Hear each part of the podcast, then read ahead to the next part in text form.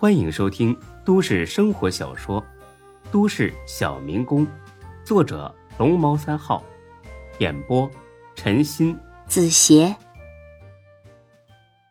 第三百二十集。哎，大哥，你好，这是我包裹。你真有意思啊！我刚捡的，咋成你的了？看好了，这是垃圾桶，不是你家仓库。遇上这种贪财的，解释永远没用。孙志掏出一百块钱，大哥，这盒子你卖废品，顶多能卖个块八毛的。这样，我给你一百，你把盒子还我，行吧？这人一听，更不给了。盒子里肯定有值钱东西啊，否则能出手这么大方吗？还是自己拿回去拆开。更合算，我不给，这又不是我偷的。二百行吗？我不给。那你说个价。这盒子里有什么？我不知道。你看吧，我就知道这不是你的，还想骗我是不是？这里边肯定有什么值钱东西。大哥，这是我朋友送给我的礼物，我还没拆呢，我当然不知道里面有什么了。笑话，哎。你朋友给你的礼物，这怎么跑垃圾桶里去了？小伙子，别以为开个大奔就把穷人都当傻子啊！孙志真是百口莫辩，但是人家说的有道理啊。大哥，这是我女朋友送给我的，我们俩正在闹别扭，一气之下我就扔垃圾桶里了。闹别扭，他还送你礼物，你脸真大！你怎么不说？这是他送给你的分手礼物呢。那行，你说怎么着才肯把这东西给我？这人想了一会儿，咱们呢把它拆开，如果里边有钱，都归我；如果是礼物，你照价给我钱。其实孙志完全可以一把夺过来，再一脚把他踹翻，但是他没这么做，他甚至连想。都没这样想过，孙志从不怕硬，也从不欺软。行，可以，就这么办。这人把包裹拆开了，里面是条围巾，手工织造的围巾。怎么是条围巾呢？这也没价啊！看样子是自己织的。你觉得这围巾值多少钱？这怎么也得好几十啊！不，怎么也得二百啊！你刚才不是说了要给我二百吗？孙志新说：“可怜之人果然还是有可恨之处。就你这德行，捡垃圾的日子那还长着呢。行，给你钱吧。”这人接过钱去，仔细的打量一番，可别是假钱吧？围巾给我，那我先看看这钱啊。孙志也把夺了过来，上了车。操的，横什么呀？有俩钱儿，不知道自己姓啥了啊！呸！开到小区的地下车库，孙志熄了火，仔细的打量起这条围巾，大红色的，摸上去很软和，很舒服。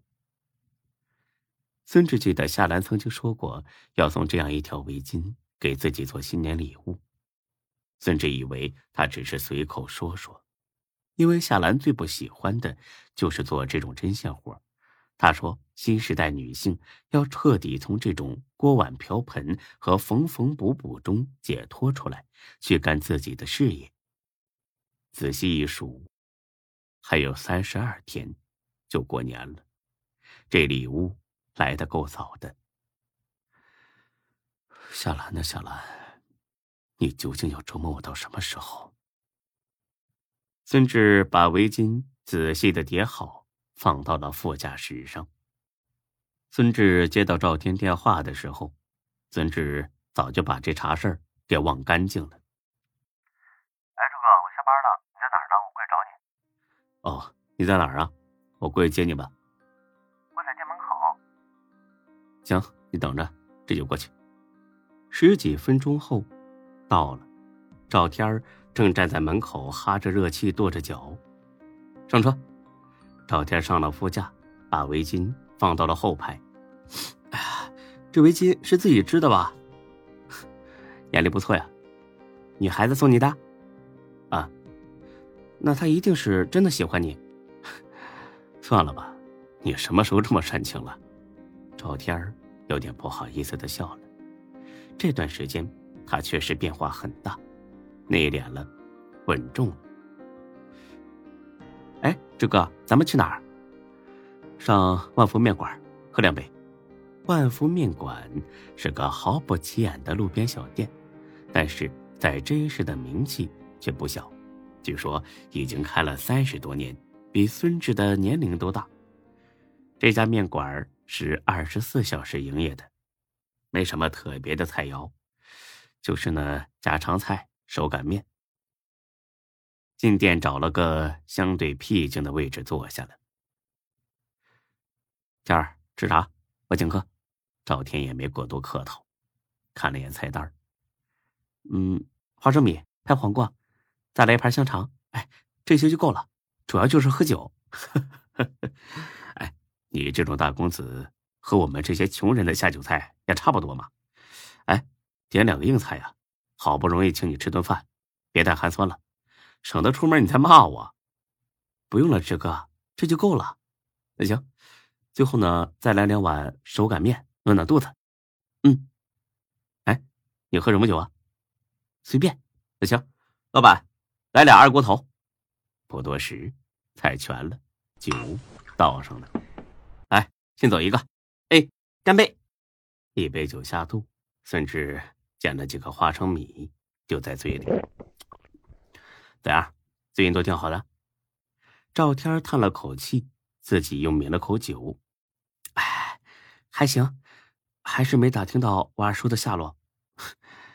你今天答应跟我出来做，就是为了这个？赵家抬头看了眼孙志，点头笑了。是的，志哥，我还是想求你帮我打听一下我二叔下落。我现在是落魄了，那些狐朋狗友谁都不肯帮我，我只能求你。孙志犹豫了好几秒钟。如果我说你二叔已经死了？你信吗？赵天猛地抬起了头，眼睛瞪得像铃铛似的。是，是谁干的？唐小燕。赵天儿攥紧了拳头。